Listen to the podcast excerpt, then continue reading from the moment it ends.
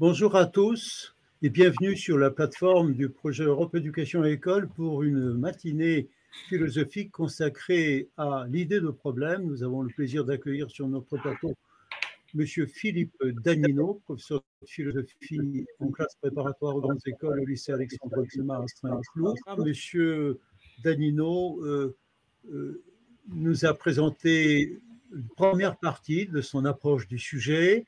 Euh, si vous voulez concevoir la totalité de son analyse, prenez le temps de lire son très beau livre sur l'idée de problème qui vient de paraître aux éditions du CNRS. Peut-être Jean-Luc pourrait-il même nous montrer une image.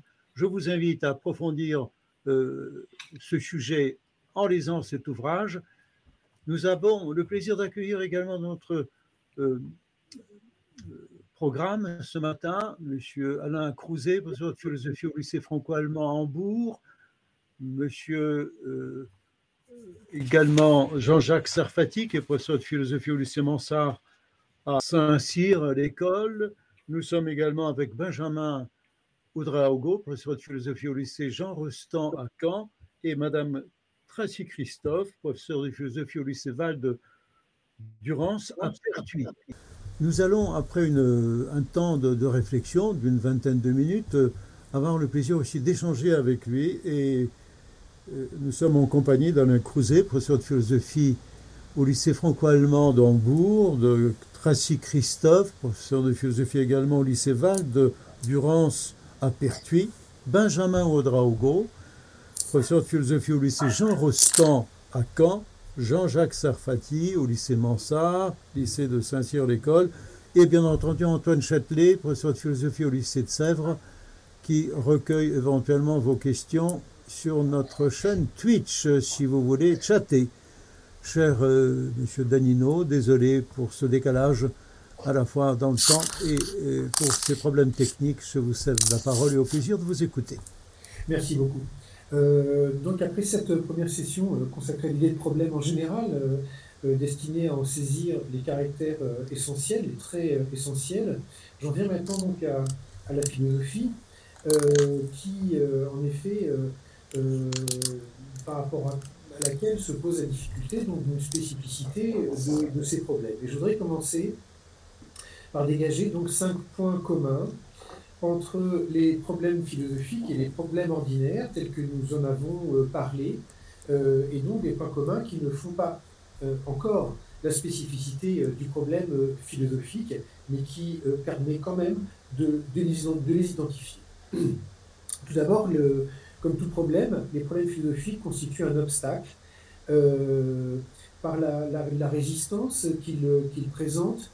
le problème philosophique embarrasse, arrête une progression donc de la pensée, euh, ordonner une finalité euh, d'élucidation, de sens, de vérité, comme avec le problème du mal ou le problème de l'interaction de l'âme et du corps. cependant, il ne suffit pas de dire ici qu'on a affaire à des obstacles, que ces questions sont très complexes, pour dire qu'il s'agit de problèmes, parce que, après tout, l'existence de Dieu ne fait pas vraiment problème pour l'homme de foi, et un dictionnaire peut bien nous livrer une définition du mal. Euh, il faut donc concevoir face au problème philosophique comme un redoublement de l'embarras, une difficulté fondamentale. Je prends comme exemple la question, euh, question d'identité, donc qui suis-je? Euh, Cette question-là constitue un véritable nœud, pour reprendre un, terme d'Aristote lorsqu'il parle du problème au début de la métaphysique.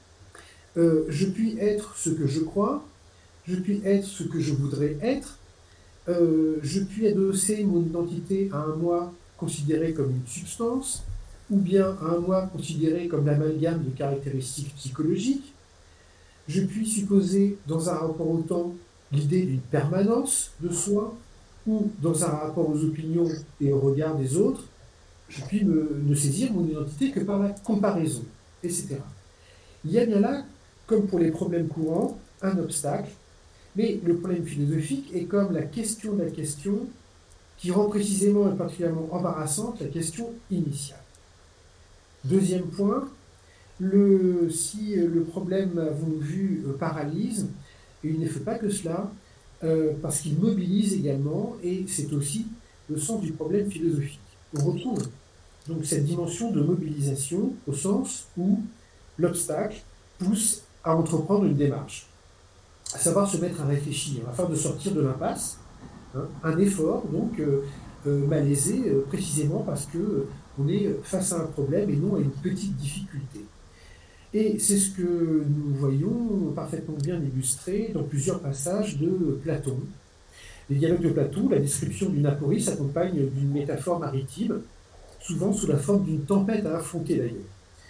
Euh, à l'image des passages que Frey, Ulysse vont s'en sortir dans l'Odyssée, euh, Socrate euh, s'exprime face aux situations d'embarras ou d'aporie, et il nous dit par exemple dans le Gorgias, il nous faut nager, nous aussi, et tenter de nous tirer d'affaire de cet argument. Il nous faut tenter de trouver, je cite à nouveau, un moyen de salut, quelque issue. Car l'art de nager peut bien sauver de la mort les hommes qui se trouvent dans une situation où il est nécessaire de savoir nager. Alors, il s'agit donc de s'en sortir. Euh, alors certes, Socrate euh, a lui aussi euh, sa façon de paralyser, mais ce n'est pas comme les sophistes c'est-à-dire que euh, sa façon de paralyser, en général, est précisément faite pour remobiliser euh, la pensée.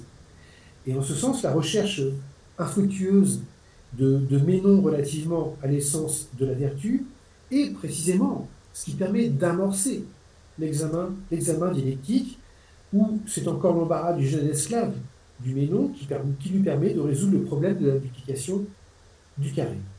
C'est pourquoi d'ailleurs on voit Socrate préférer se comparer plutôt qu'à une torpille qui engourdit, hein, on le sait, à un temps qui réveille, euh, dans l'apologie de Socrate, un temps qui réveille, qui révèle et qui stimule.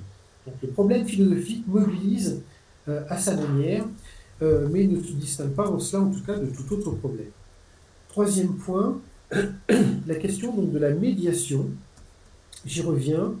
Une médiation donc nécessaire. Repartons de la question.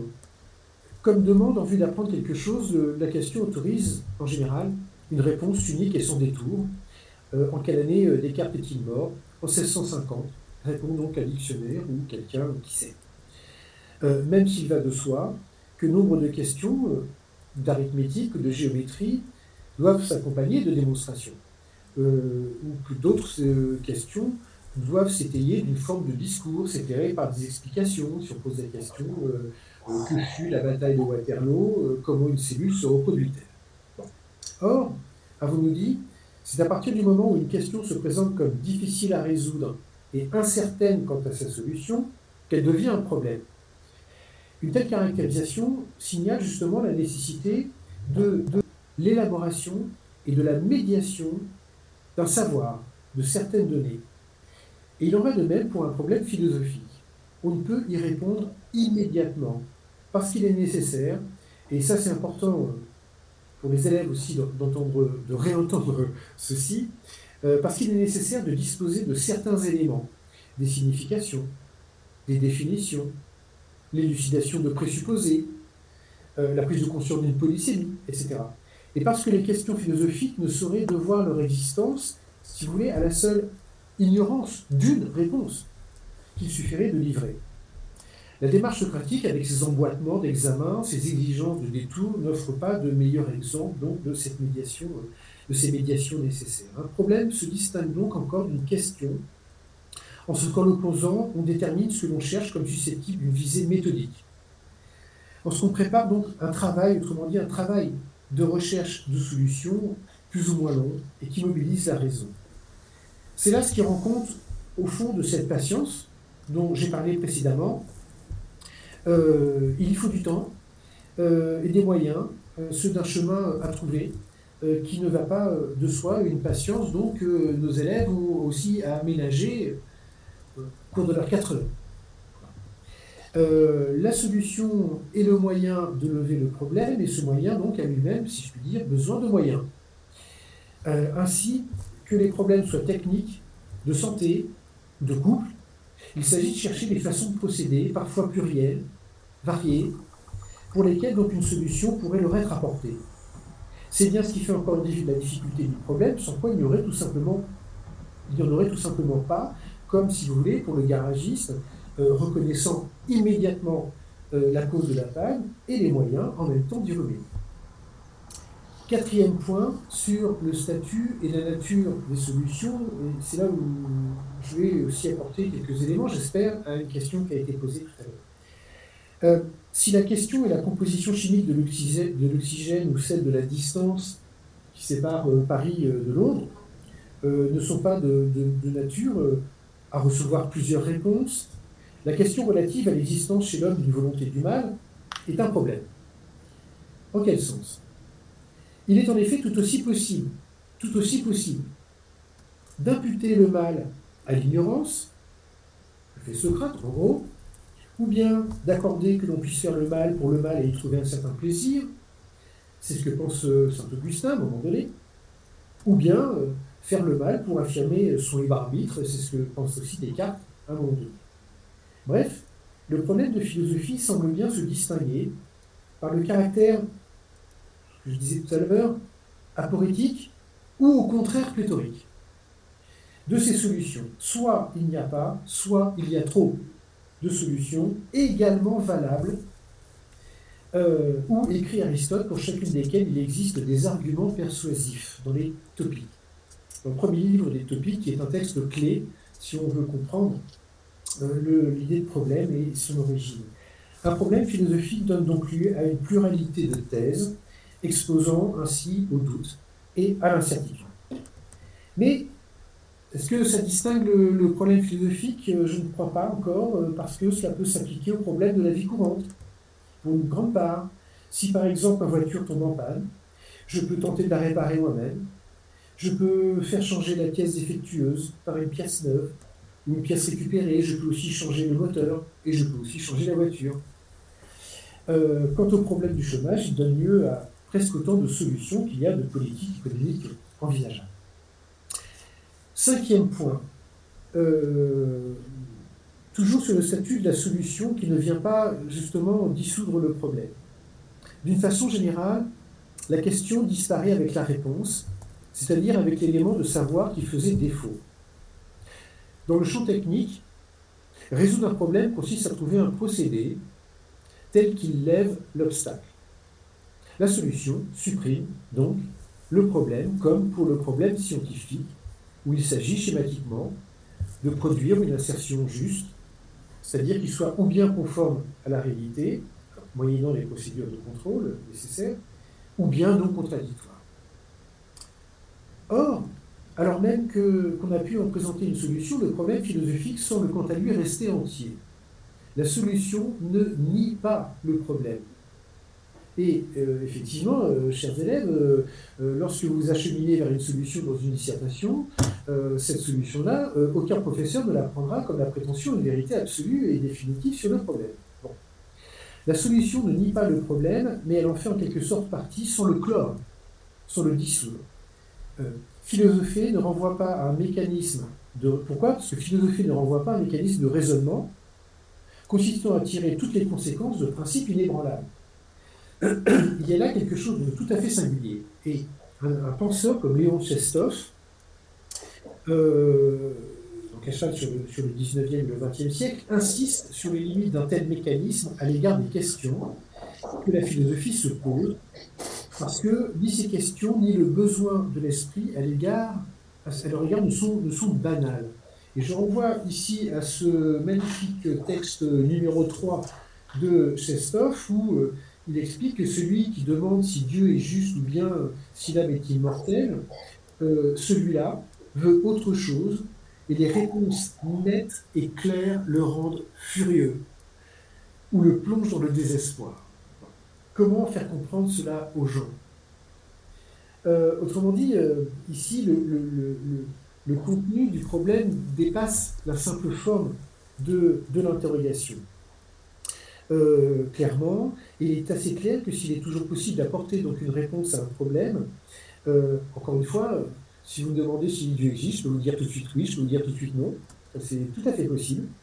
Eh bien, cette réponse, en tout cas, ne sera pas le dénouement, euh, au sens de défaire le nœud. Le dénouement, donc, au sens d'une solution qui clôt la réflexion dans, une conscience satisfaite, en avoir fini, si vous Ainsi, le problème de l'existence de Dieu a donné lieu à de nombreuses solutions de type euh, ontologique, euh, physico-théologique, cosmologique, métaphysique. Euh, mais on retiendra surtout que ces solutions, à travers les discussions, les réfutations, les réaménagements incessants dont elles ont été l'objet, ont permis en quelque sorte de mieux formuler le problème, et en tout cas de l'explorer plus avant, sur la nature ou les effets de Dieu, sur le mode d'existence à lui accorder, sur ce qu'un être fini peut dire et savoir d'un être infini, etc. Tout ce débat est venu nourrir euh, ce problème et euh, l'éclairer, euh, fût-ce dans son obscurité, ou en tout cas dans ses différentes dimensions. Et donc, il n'y a pas de fausses solutions. De tels problèmes, mais des solutions qui permettent de les expliciter davantage et de les vivifier plutôt que de les épuiser, si vous par conséquent, parce qu'ils sont aussi des problèmes, ceux de la philosophie ont assurément des éléments communs avec ceux de, la vie courante, le, constituer un obstacle, être marqué par l'incertitude, faire l'objet d'une préoccupation, d'une mobilisation, de médiation nécessaire, pouvoir donner lieu enfin à une pluralité de solutions.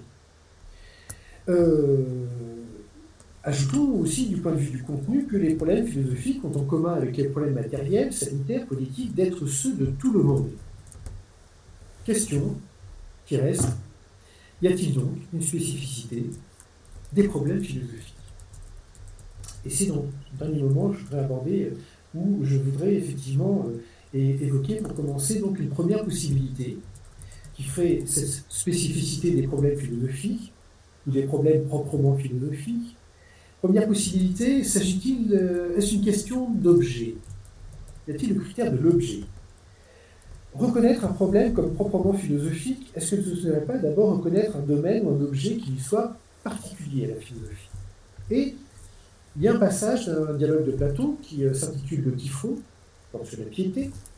Un passage de Le Typhon semble aller dans ce sens. Socrate, le Typhon sont amenés à examiner la question de savoir à propos de quel sujet il existe entre les dieux des débats, des tensions, des différends, des conflits. La réponse, la suivante, il y a conflit là où manquent des procédés objectifs de mesure aptes à mettre fin au désaccord. Si l'on possède une mesure capable de déterminer si une longueur est plus grande qu'une autre, euh, euh, alors ça tranche le litige, si vous voulez. Mais il n'y a pas d'instrument de, de, mesure tel pour des questions sur, comme dit Socrate, le juste et l'injuste, le beau et le laid, le bien et le mal. Et c'est donc sur ces points que se poseraient les problèmes proprement philosophiques, qu'on appelle en gros des. Cependant, on doit avancer que d'autres disciplines s'intéressent aussi à ce genre d'objet, comme le droit s'intéresse au juste et à l'injuste. Plus largement, la philosophie, donc, je crois, ne tire pas son identité d'un objet ou d'un domaine d'objet qui lui appartiendrait en propre. Elle peut se pencher sur à peu près n'importe quoi, jusqu'à, euh, n'en déplaise au jeune Socrate du Parménide, jusqu'à effectivement le poil, je cite, le poil, la boue, la crasse, ou toute autre chose, la plus dépréciée et la plus vile. Parménide 130c. Et on la voit encore plus précisément, euh, vous savez, euh, la philosophie s'intéressait aujourd'hui euh, aux drones, à la course à pied, aux séries télévisées, aux soins médicaux, au rock'n'roll, etc.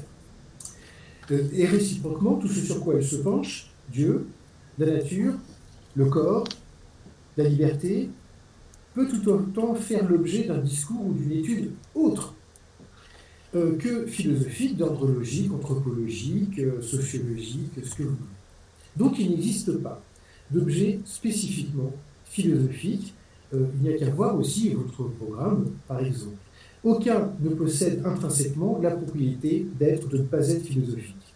Mais, sans doute est-il susceptible, cet objet-là, tel objet, de devenir, philosophique selon la manière, et problématisée en étude, de l'approcher, de l'interroger. Et on peut écouter sur ce point la leçon de Platon au livre 7 de la République, où on voit l'interrogation portée sur des objets capable de conduire ou non à l'exercice de la, de la dialectique, c'est-à-dire capable de nous faire ou non penser. Et je vous renvoie là au texte 4 de, la République. Je, dis maintenant quelques mots. Les objets deviennent philosophiques, nous dit Platon, lorsqu'ils produisent des perceptions contradictoires. Effectivement, un collègue tout à l'heure a insisté sur la question de deux propositions contradictoires qui forment le problème, ce que je partage totalement. Euh, des perceptions contradictoires et incitent l'âme euh, qui est euh, embarrassée à réfléchir. Et Socrate prend l'exemple des trois doigts que sont euh, le pouce, l'index et le majeur. Euh, je suis ici au niveau 7 euh, de la République. Leur simple perception ne soulève aucun problème. Nous pouvons affirmer qu'il y a trois, trois, doigts, les distinguer donc en les nommant. en revanche, les sens ne suffisent pas, dit Socrate, ne suffisent plus pour juger de certaines qualités, en l'occurrence de la grandeur ou de la petitesse des doigts, puisque l'index comparativement au pouce et comparativement au majeur, est à la fois grand et petit. L'âme est alors invitée, dit Socrate, à réfléchir, à débrouiller ce problème selon lequel les sens nous montrent que le grand est petit et tout à la fois que le petit est grand. Bref, ce n'est pas tel ou tel objet qui est philosophique, mais un objet en tant qu'il produit l'expérience, donc d'une contradiction. Alors, J'en reviens à la question initiale, où trouver une spécificité du problème philosophique. Ce n'est pas une question d'objet.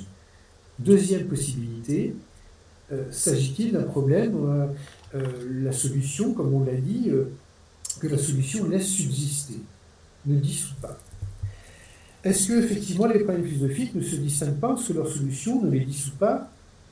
Alors, je ne crois pas, parce qu'il en va de même pour nombre de problèmes de la vie courante le fait d'avoir perdu ses clés au moment de rentrer chez soi peut en effet recevoir différentes solutions. On peut chercher ses clés, on peut les trouver, on peut casser la porte, on peut entrer par la fenêtre, on peut appeler un serrurier. Mais si trouver ses clés se distingue des autres solutions parce qu'elles suppriment le problème, les autres solutions solutionnent, si vous voulez, peut-être le problème, mais le conservent aussi. Parce que, au sens strict, les clés restent perdues.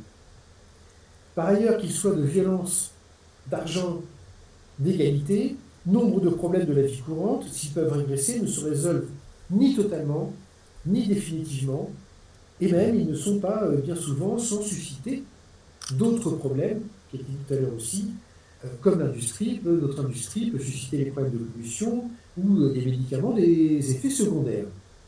Bref, qu'une solution laisse subsister le problème, voilà par conséquent qui n'est pas propre non plus euh, au problème philosophique, même si euh, c'en est un caractère. Et j'en viens donc maintenant à ce qui me semble être précisément des éléments spécifiques du problème philosophique que je, propose à votre réflexion, à votre sagacité.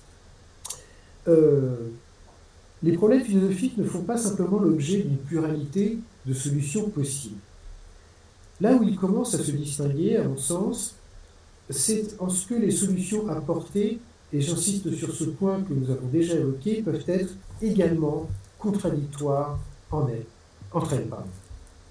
Ce qui n'a pas grand sens au niveau des problèmes courants. Car si une voiture en panne peut être ou non réparée, qu'elle ne le soit pas ne se présente pas comme une solution. Alors je m'explique sur ce point. La première réflexion générale sur la notion de problème est l'œuvre d'Aristote. Elle s'effectue dans un cadre précis, celui de l'étude à laquelle se consacre cet ouvrage qui s'appelle Les Topiques, de la dialectique. Considéré comme l'instrument de la connaissance, non pas la connaissance nécessaire, la science, mais la connaissance probable, précise Aristote. Alors, où donc situer le problème dans cette sphère du probable? Il faut le distinguer d'une simple interrogation ou prémisse interrogative qui interroge aussi une relation de prédication. Le plaisir est-il le bien? Mais Aristote écrit ceci. Si on dit en effet, est-ce qu'animal terrestre bipède est la définition de l'homme? Ou encore, est-ce qu'animal est le genre de l'homme? C'est une prémisse, protasis. C'est une prémisse. Mais si on dit, peut-on dire qu'animal terrestre bipède est la définition de l'homme ou non? Écrit Aristote, c'est un problème. Problème à. Il faut ici distinguer donc deux types d'interrogation. L'interrogation simple et l'interrogation double qui est le problème. La première, exige, la première envisage une thèse que l'on demande d'admettre sans la confronter à une autre, sans engager un débat. Mais face au problème qui prend manifestement ici la forme d'une alternative, la situation n'est pas la même. Le problème propose la différence, laisse le choix entre l'affirmation et la négation. En d'autres termes, d'Aristote lui-même, euh, alors qu'à une question ou prémisse interrogative, on peut répondre par oui ou non, un problème, et je crois que c'est vraiment ce qui a fait comprendre à nos élèves, un problème tient ensemble le oui et le non. Ce qui donc rend la question embarrassante, ce n'est pas de ne pas pouvoir choisir facilement oui ou non, mais de ne pouvoir répondre facilement ni par oui ni par non. En bref, qu'il soit d'ordre éthique, faut-il obéir à ses parents, et cite Aristote, plutôt qu'aux lois, en cas de désaccord, qu'il soit physique, le monde est-il éternel ou non, le problème est un conflit de thèses également valable. Euh, pour chacune desquelles, écrit Aristote, il existe des arguments persuasifs. Comme on peut à la fois défendre l'idée d'un plaisir qui est le bien et celle d'un plaisir nuisible. Et c'est donc en ce qui donne lieu à des solutions, je le répète, à la fois plurielles et contradictoires, que le problème philosophique se distingue comme tel. Euh, Deuxième, élément de, spécificité, euh, sur, euh, ce sera beaucoup plus rapide là-dessus, des problèmes qui valent pour tous. Je voudrais préciser quelque chose là-dessus. Qu'ils aient trait à l'existence de la liberté aux limites de nos connaissances, au fondement de, la morale, ce que c'est qu'accord, les problèmes philosophiques valent pour tout homme en tant qu'homme. Or, les problèmes ordinaires, eux, ça va de soi, sont marqués par la variabilité, la contingence, la singularité, en un mot la relativité. Parce qu'ils sont toujours nécessairement en fonction, on l'a dit tout à l'heure, des projets, des désirs, des capacités, des obligations propres à chacun. Par exemple, il n'y a pas de problème d'accès à tel endroit pour qui n'est pas handicapé, et les problèmes de pollution euh, touchent infiniment moins euh, les habitants euh, de la Sibérie que ceux de Pékin. Disons alors que justement que les problèmes philosophiques valent pour tous, tandis que les problèmes ordinaires valent pour chacun. Ça, c'est pour le deuxième élément de distinction. Troisième élément de distinction. En troisième lieu, la préoccupation face aux problèmes philosophiques, je crois, n'est certainement pas la même que face aux problèmes courants. Certes, ce qui est problème pour la pensée peut s'éprouver en termes de dilemme, de contrariété vécue, ce qui interdit donc de réduire la situation problématique à un simple jeu innocent. Et c'est exactement ce que Brier souligne dans le texte 5 que je vous ai fait passer. Dans quelle mesure, cependant, l'urgence et la nécessité du choix dans lesquels nous place le dilemme touche-t-elle le philosophe face au problème? On notera que Breillet, euh, lorsqu'il parle de dilemme, de contrariété vécue, il ne parle pas de Socrate. Euh, euh, Breillet parle en effet de ses interlocuteurs, c'est-à-dire les jeunes Athéniens, des savants étrangers, des devins, des amis, etc. Voilà qui suggère que la contradiction contrarie d'abord ceux qui croient savoir alors qu'ils ignorent. Ainsi, au contraire de ce qu'exige de tout à chacun de manière souvent pressante les problèmes courants, qui entravent donc les désirs, les obligations, le philosophe n'est pas mis, ou plutôt ne se met pas lui-même en demeure de répondre.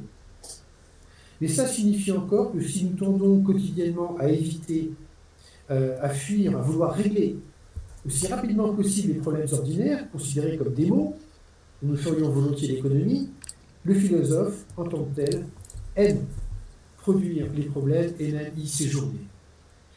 Le problème n'est pas vu donc ici comme un obstacle, dont il faut se défaire au plus vite par une réponse qui doit pouvoir être donnée sur le champ.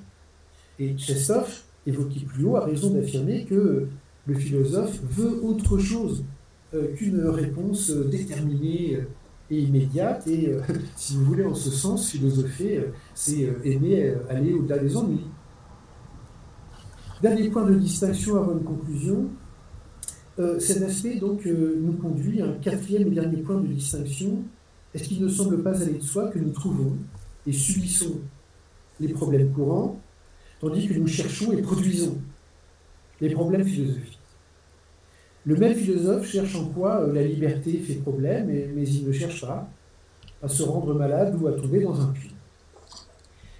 Ainsi, alors que nous rencontrons les problèmes courants qui surviennent, les problèmes philosophiques n'apparaissent qu'en étant expressément posés.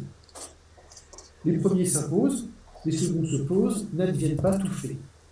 Il est toujours possible donc de s'en dispenser, de les balayer d'un revers de la main, tandis qu'on n'évite pas les problèmes qui surviennent dans la vie. Alors, c'est un point de distinction, on pourrait certes objecter que nous produisons aussi et même assez activement nombre de nos problèmes courants, ceux de santé donc, ou d'argent peuvent bien provenir de nos négligences et ceux de pollution donc de être de notre fait. Mais je précise ici que donc, je parle vraiment en termes d'activité de la pensée et non pas en termes d'imputation. Je conclus. Euh, S'il est donc des problèmes qui euh, enclenchent la pensée, il, est, il en est d'un autre type qui l'empêche, qui l'entrave, qui l'immobilise. Et tels sont, je crois, le dogmatisme commun, les opinions bien établies, les préjugés, bref, toutes ces, idées que l'on qualifie à juste titre d'arrêter. Bien ce que porte justement cet adjectif, l'idée arrêter. Tel est sans doute le problème par excellence, l'obstacle, je crois, qui précisément empêche le questionnement, comme l'alternative. Et il vient un temps, écrit Bachelard, je cite, où l'esprit donc aime mieux ce qui confirme son savoir que ce qui le contredit, où il a mieux les réponses que les questions. Alors, est-ce que nous ne sommes pas invités à relire ici euh, l'étymologie, le probléma, l'obstacle dressé devant nous peut l'être aussi en nous-mêmes et prendre le sens d'un abri, d'une protection, comme nous nous sentons protégés de l'incertitude et de l'inquiétude par ces armures parfois que sont nos croyances, nos représentations et nos idées, d'autant plus rassurantes qu'elles sont arrêtées. Et au fond, plus que les problèmes eux-mêmes, ce sont les solutions premières, dogmatiquement reçues ou posées, qui constituent le véritable obstacle. Ce qui est propre à susciter l'inquiétude, l'inconfort, incite à se réfugier, donc soit dans une forme possible d'intégrisme, politique, religieux, idéologique, soit dans un relativisme qui dispense d'activité critique. La pensée est alors à elle-même, je crois, son premier problème, parce que confinée dans, dans la doxa, en quelque sorte, donc, euh, elle a euh, parce qu'elle veut avoir euh, réponse à tout. Voilà. Je vous remercie de votre attention. Merci beaucoup, cher Philippe. Euh, je suis désolé du décalage dans lequel nous sommes entraînés en raison de quelques problèmes techniques et les élèves du lycée Jean Rostand à Caen et du lycée Val de Durance de Pertuis t'adressent d'abord tous leurs remerciements pour cette euh, magnifique leçon. Ils, sont obligés de quitter les lieux pour des raisons pédagogiques évidentes. À partir de midi 10, ils ne peuvent plus être euh, donc dans la salle de conférence. Euh, je me tourne rapidement vers Jean-Jacques Sarfati qui reste avec sa classe fidèle jusqu'au bout. Peut-être voudrait-il nous faire une remarque, proposer une question. Jean-Jacques, ton micro. Merci là. D'abord, merci à l'intervenant hein, pour euh, ces précisions de la seconde partie. Euh, oui, d'abord une remarque. Tout à l'heure, un de mes élèves a fait remarquer qu'il était plutôt d'accord avec vous sur le fait qu'il considérait que le mystère, euh, il voyait le mystère plutôt comme quelque chose. Il disait, je me retrouve face à un, il y a un fleuve à traverser et je n'ai pas de, de moyen de le traverser, donc le mystère, ça serait ça. Et il voyait le problème comme le fait de Disons qu'un pont est déjà, il y a, la moitié d'un pont est déjà construit et le problème donc me permettrait de construire l'autre partie du pont. Donc il me semblait qu'il voyait un peu les choses peut-être comme vous les voyez, mais il y a peut-être un problème, un débat à avoir sur euh, cette question de savoir est-ce que finalement le problème est une partie du mystère ou le mystère est une partie du problème. Euh, j'avais une question peut-être par rapport à est-ce qu'on ne pourrait pas, euh, vous avez indiqué, est-ce qu'on ne pourrait pas considérer que lorsque le philosophe voit le problème, c'est qu'il entrevoit un effet possible, un hubris possible en quelque sorte, qui là euh, oblige à euh, justement trouver ce qui euh, conduirait à une modération qui permettrait la médiation. Qu'est-ce que vous en pensez de, cette proposition? Sur, l'excès, mais enfin, en quel sens un, excès?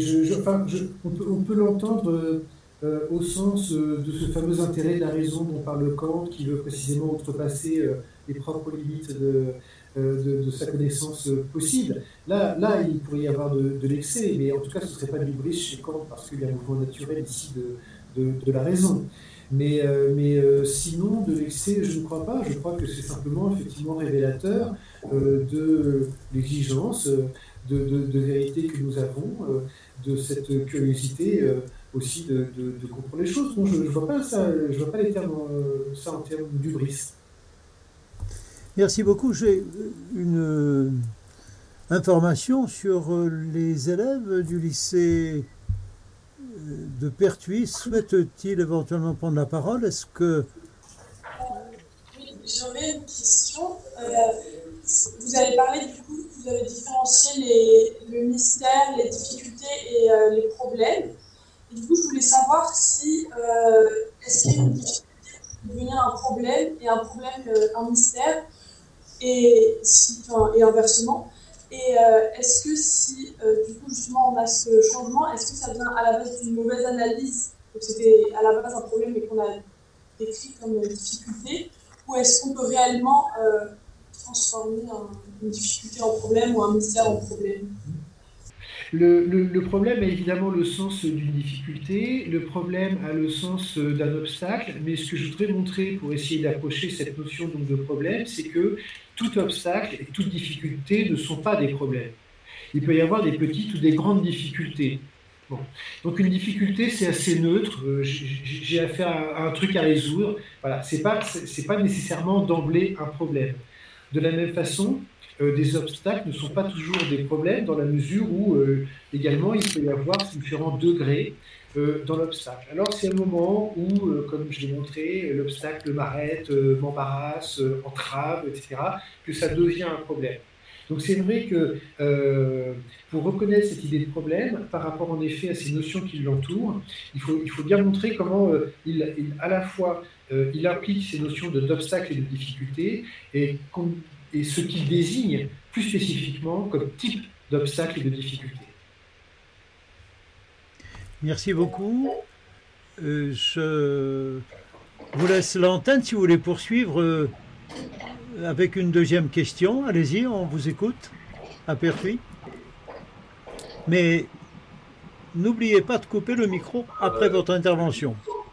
Stéphane Hawking a écrit que, d'après lui, la philosophie est morte il pense notamment que le, il pense notamment que le développement de, de la physique et des mathématiques euh, est trop poussé et donc que les philosophes seraient dépassés. Qu'en pensez-vous?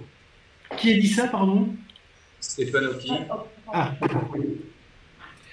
Euh, alors, par, je ne sais pas ce qu'il entend par philosophie, d'autre part, je, je, crois que c'est absolument faux. Euh, et que jamais, si vous voulez, euh, les avancées euh, des sciences, pour autant qu'elles ont fait dans un premier temps complètement partie de la philosophie d'ailleurs, et qui s'en sont distinguées après à partir du XIXe siècle, le, plutôt que de mettre fin à, l'exercice de la philosophie, les sciences ont, toujours, l'ont toujours nourri, ont toujours participé à la vivifier, à renouveler ses questions. Et la philosophie est de son temps. Donc maintenant, si vous voulez qu'on a une distinction relativement claire entre les sciences euh, et euh, la philosophie, de telle sorte que vous avez un prof de physique d'un côté, vous avez un prof de philo de l'autre côté, euh, je crois que là, si vous voulez, la philosophie n'est pas du tout morte par l'avancée des sciences, mais qu'au contraire, que le, numérique, l'astrophysique, le nucléaire, l'ADN, mais, tout ça ne fait que, que, faire ressurgir et faire renaître aussi la réflexion philosophique. Donc non, je ne crois pas du tout que la philosophie soit morte parce que la science a avancé. Puis sait où, on ne sait pas non plus. Voilà. Merci, beaucoup. Merci beaucoup. Est-ce qu'il y a une troisième question euh, à Pertuis Je crois qu'il y a peu de questions. Cher Antoine, as-tu éventuellement euh, une question, une remarque, voire euh, un commentaire sur ce qui a été proposé sur Twitch? Ton micro est coupé, je me permets de te le signaler.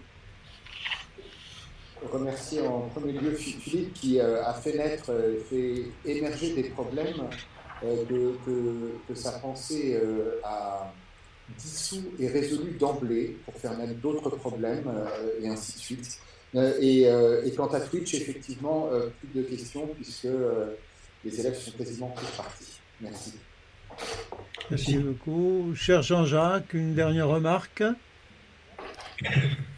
Juste sur la question du bruit, simplement pour revenir, c'est en fait, euh, je me suis peut-être pas fait comprendre, euh, peut-être l'idée qu'en fait, euh, il y a un risque du bruit possible dans, ce sens-là. C'est-à-dire que si on ne voit pas le problème en tant que tel, alors le risque du bruit c'est possible. C'est plutôt ce que je voulais dire.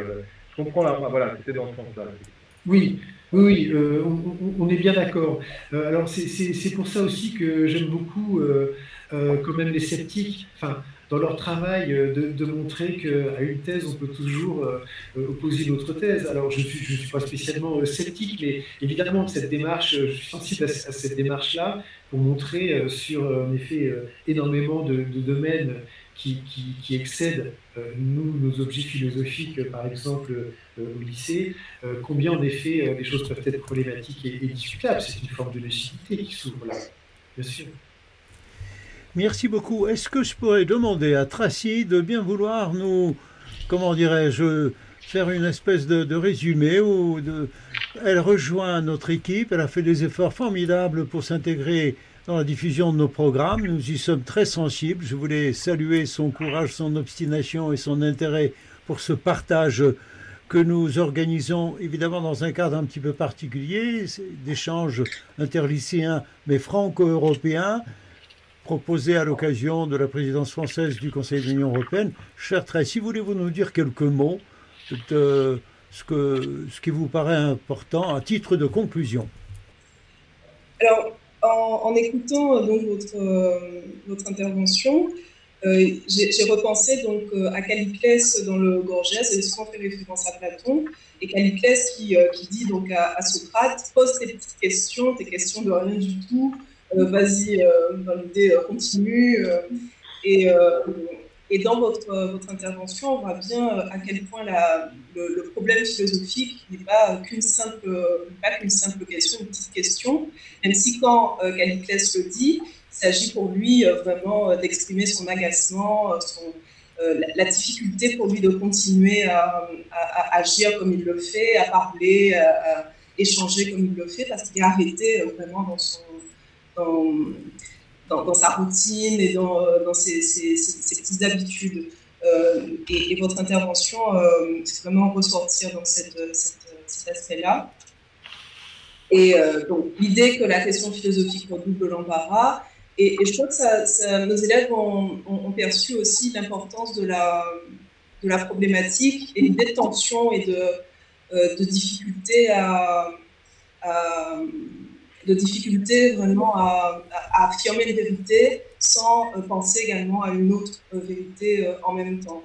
Et, ce qui apparaît aussi, c'est l'idée d'une solution possible, c'est-à-dire que ce n'est pas qu'un simple embarras, c'est aussi une capacité à pouvoir aller vers l'avant.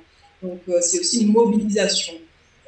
Et, et, pour cela, voilà, merci de votre intervention, Philippe ce matin.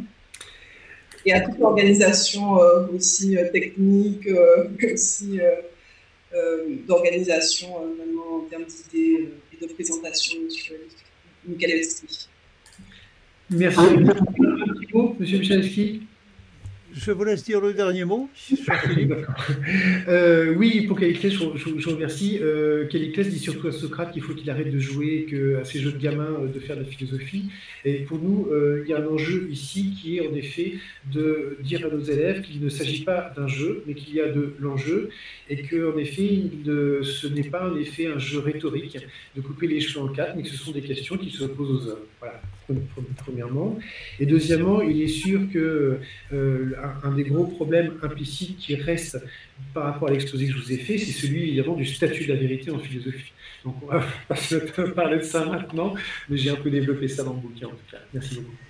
Merci infiniment, cher euh, Philippe Danino, pour cette matinée vraiment passionnante, intéressante et importante philosophiquement. Je euh, N'oublie pas de recommander aux élèves aussi la lecture de votre livre Philosophie du problème paru au CNRS euh, l'année dernière. Euh, merci infiniment à tous les collègues avec euh, leurs élèves qui ont participé à ces échanges, aussi bien à Hambourg, à Caen, à Pertuis, à Sèvres. Et je ne voudrais surtout pas oublier notre collègue de Saint-Cyr, merci à Jean-Luc Gaffard qui nous a vraiment porté et supporté aussi quelquefois. Euh, la technique est une chose très difficile, crée parfois des problèmes un petit peu surprenants. Merci à Antoine Châtelet qui a été très vigilant pour nous rapporter les questions à partir de notre chaîne Twitch. Tout cela sera disponible en différé d'ici quelques journées, aussi bien en vidéo qu'en podcast sur notre site internet et sur plusieurs plateformes comme SoundCloud par exemple. Nous arrivons donc au terme de ce programme et mille merci. Je souhaite une très bonne journée à tous et bon courage. Au plaisir de vous retrouver plus tard dans nos autres propositions du même genre. Très bonne journée. Au revoir à tous.